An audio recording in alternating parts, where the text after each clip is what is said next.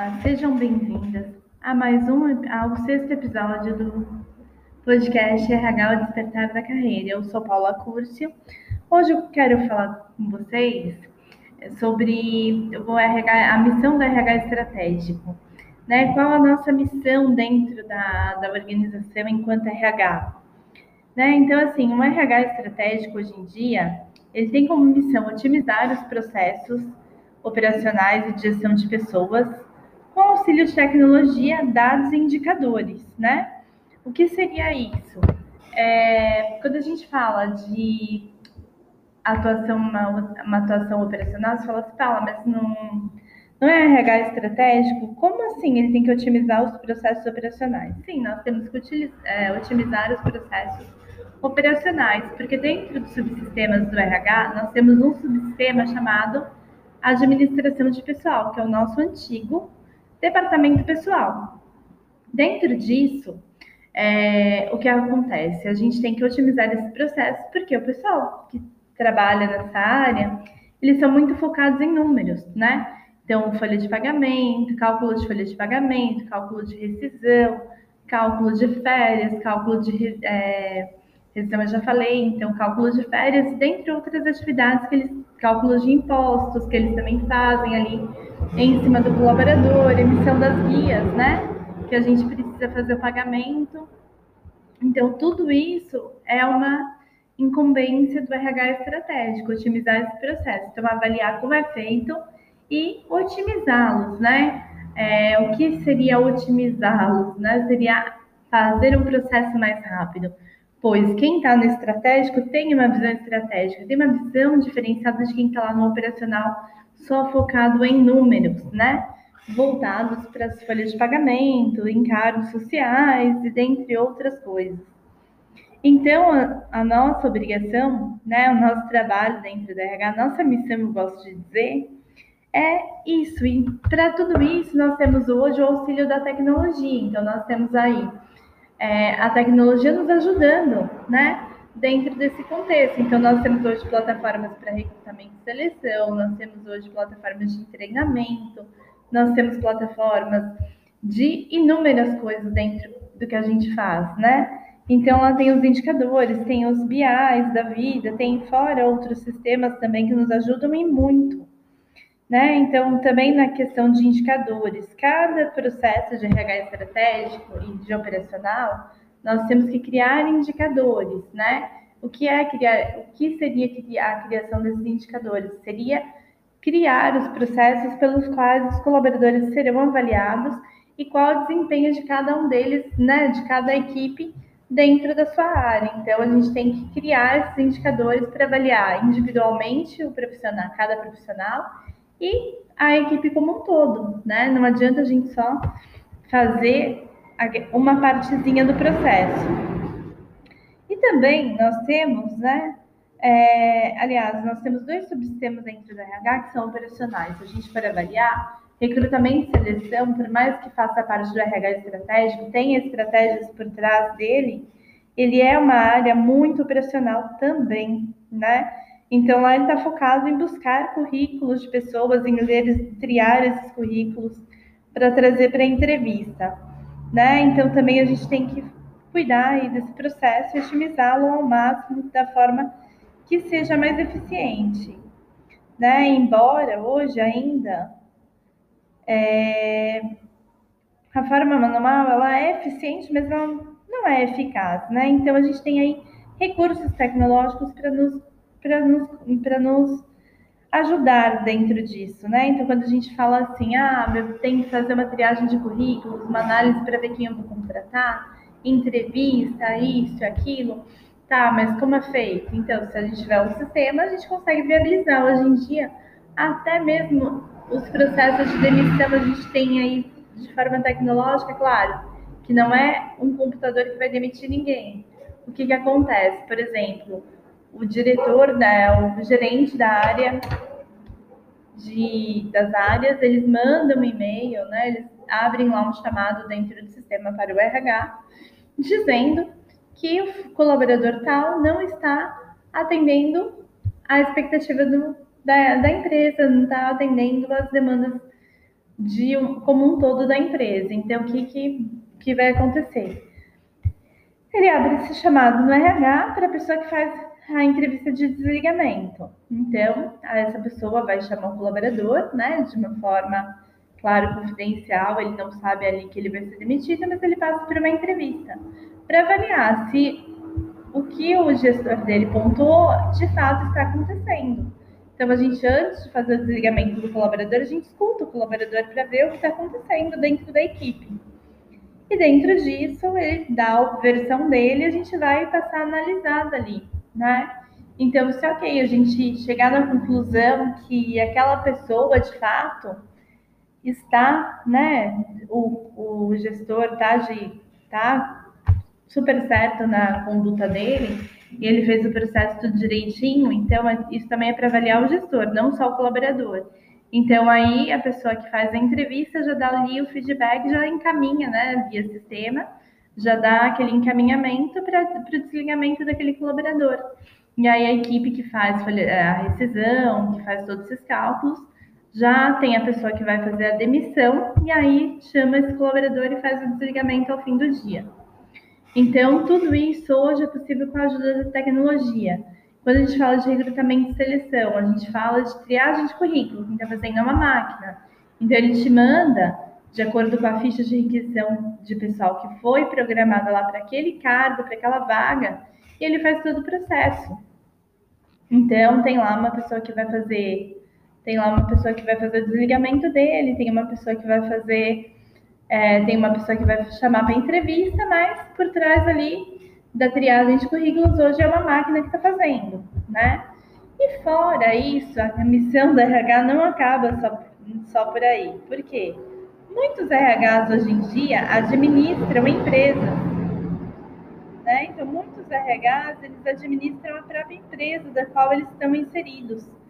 Então, dentro disso, ele tem que cuidar da estrutura da empresa, ele tem que cuidar da missão, visão e valores da empresa, porque um dos nossos papéis é disseminar a cultura, a missão, visão e valores da empresa, deixar profissionais, empresa e profissionais alinhados na mesma página, né? Seguindo a mesma cultura. Quando a gente fala em cultura organizacional, não é só ter ali a cultura bonitinha desenhada, feita no papel, colocada em prática. Tem que ter prática, gente. Porque quando eu tenho uma cultura organizacional humanizada que eu não coloco em prática, o que acaba acontecendo? No dia que a gente vai entrevistar as pessoas, a pessoa faz, tem uma dúvida sobre missão, visão e valores da nossa cultura. E a gente muitas vezes não sabe, é, não sabe responder. E eu vou contar uma coisinha para vocês que é muito interessante, que para vocês que estão aí iniciando, que já estão no RH, é algo que vai fazer total relevância para vocês. Por quê? Porque quando a gente fala do, do RH, é, muitos profissionais acabam se perdendo no meio do caminho. Por quê? Eles acabam fazendo coisas que não estão dentro da, do escopo deles. Então, com, como assim, Paula? O que acaba acontecendo? Muitos profissionais de RH se perdem no meio do caminho. Por quê? eles estão lá numa posição privilegiada. Então, eles acham que são os donos da empresa, mas não são. Né? Eles são funcionários como os outros. Então, eles se acham deuses, eles se acham a autoridade máxima dentro daquela empresa. E nem, e nem sempre é assim, né? Não é assim, de fato. Então, quando a gente fala de cultura organizacional, missão, visão e valores, a gente tem que saber ter aquilo na nossa veia, porque como eu posso cobrar do colaborador se nem eu sei onde eu estou inserido, como que eu ponho em prática, como não ponho, né? Então, dentro desse contexto, nós somos a vitrine, o exemplo das empresas, né? E uma coisa que eu quero comentar com vocês, eu faço consultorias de RH, né? Até hoje eu faço consultorias. Tem empresas que eu vou, eu chego numa empresa e pergunto para RH, qual é? Eu já, eu já sei responder, tá, gente? Eu faço a pergunta para provocar eu sempre pergunto assim, pessoal, qual a sua cultura, missão e visão, é, qual a cultura organizacional dessa empresa, missão, visão e valores? Os profissionais não sabem me responder. Os profissionais falam, nós não temos uma cultura organizacional. Que é isso? É o que eu já escutei. Então, por esse, por esse motivo, eu resolvi desenvolver uma mentoria especializada em profissionais de RH. Mas a mentoria não está em pauta aqui hoje. Eu quero também conversar com vocês sobre alguns comportamentos de profissionais de RH que, no meu ponto de vista, muitos são inadmissíveis, tá? Então, por exemplo, se acharem deuses, se acharem autoridade máxima, serem arrogantes. Pessoal, o RH não pode ser arrogante. Eu fui numa empresa fazer consultoria onde o RH, em dias de folha de pagamento, que eles rodavam a folha de pagamento dentro do RH, as meninas trancavam a porta do departamento para elas poderem efetuar a folha de pagamento, calcular a folha de pagamento, fazer tudo, todos os processos direitinho da folha. Né? Então, assim, quem quer entrar nessa área, ou quem já está nessa área, tem que entender o seguinte: a porta do RH é aberta o tempo inteiro.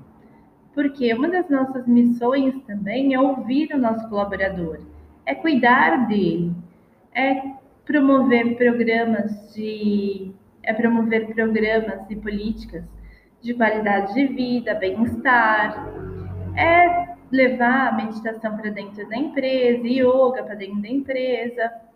Sabe por quê, gente? O que acaba, o que eu vejo muito nesse mercado são coisas equivocadas, comportamentos equivocados. É recrutador que humilha o profissional que está ali para ser entrevistado é recrutador que se acha uma autoridade máxima ali dentro do processo seletivo e ele não é.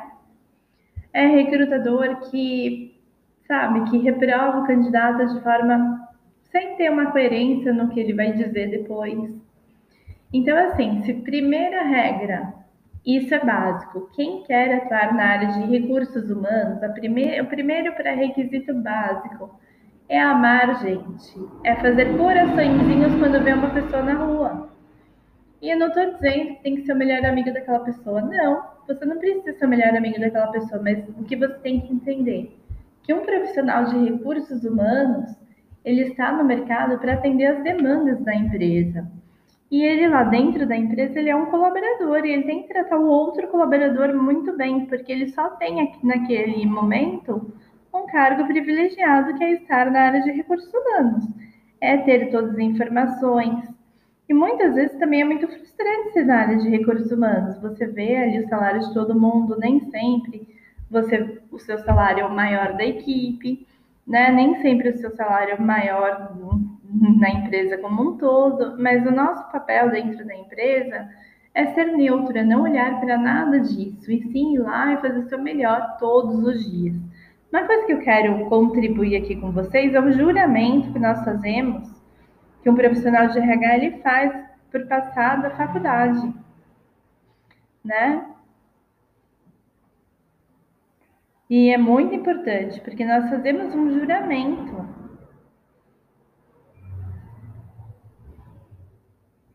Quando nós nos formamos em RH, esse juramento é algo que, que é benéfico, é um juramento lindo, inclusive.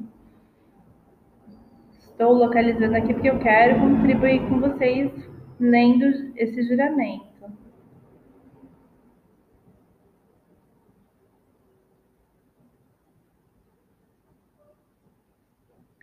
Eu vou ler aqui.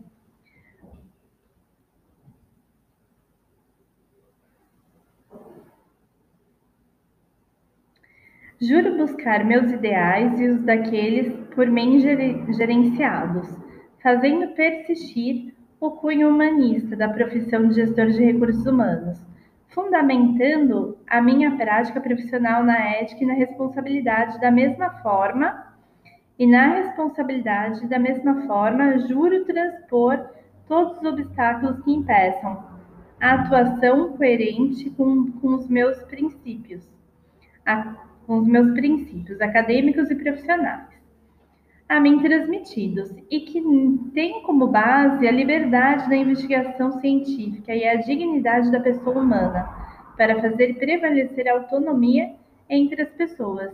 Juro. Então, assim, quem passa por um juramento desse e faz totalmente o contrário, gente, é assim um absurdo né? Então, essa pessoa não pode se dizer que é um profissional de recursos humanos. Eu costumo dizer que, nesse caso, você é um profissional de recurso desumano, é o RD.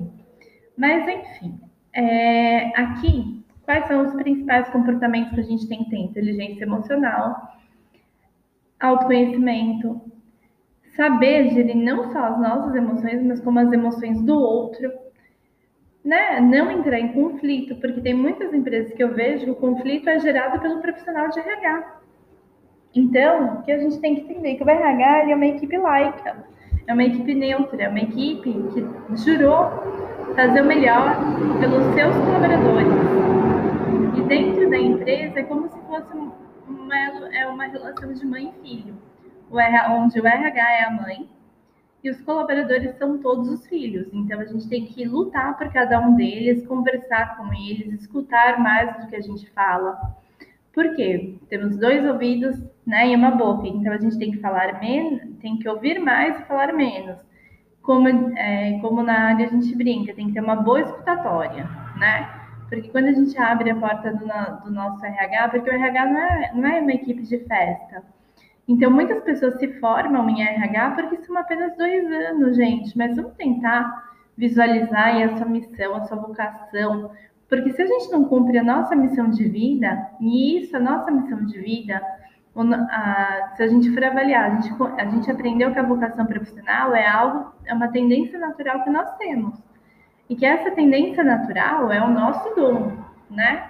Então, dentro disso, o nosso dom é dado por, pela espiritualidade, assim como é a nossa missão de vida também. Então, nosso propósito de vida ele está alinhado com a, com a nossa espiritualidade. Isso não tem nada a ver com religião, tá?